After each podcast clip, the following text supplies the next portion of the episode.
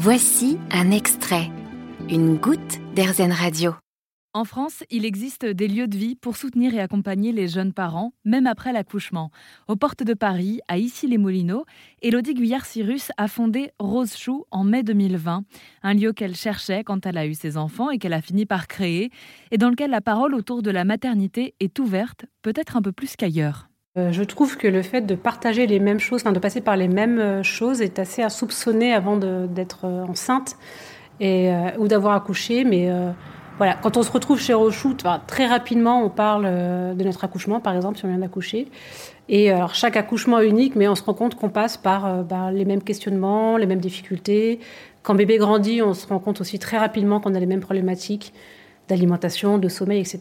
Et c'est pour ça qu'il y a une différence entre aller chercher de l'information euh, dans des livres ou sur Internet et d'échanger avec des personnes qui traversent exactement la même chose au même moment. J'ai, euh, ça y est, depuis 18 euh, mois d'ouverture, pas mal d'amitiés qui sont créées ici, de vraies amitiés. Donc ça, c'est pour moi le meilleur des cadeaux. Quand je vois que des femmes sont venues seules les premières fois, un peu désarmées, et puis il faut pas oublier que c'était un contexte Covid. Et donc, bah, j'ai une cliente qui me disait en fait, mon, mon conjoint est à la maison, en télétravail. Euh, c'est compliqué quand bébé pleure à côté parce qu'il est en réunion au téléphone.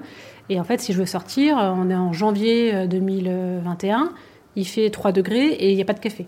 Donc, je ne peux pas l'allaiter, je ne peux pas le nourrir, je ne peux pas le changer, etc. Donc, euh, dans cette période d'isolement, le congé maternité a vraiment pas été facile, encore moins facile, je pense. Et donc, je suis très heureuse de voir que ces femmes ont pu venir trouver de l'écoute chez Rochou et rencontrer d'autres femmes qui sont devenues amies. Et donc elles reviennent. J'ai des clientes qui maintenant euh, ont repris le travail et qui euh, viennent faire une pause déjeuner chez Rochou un an après. Ça, c'est euh, canon. Et des lieux de vie comme celui-ci, il en existe plusieurs en France. De quoi peut-être favoriser les moments de joie et de partage.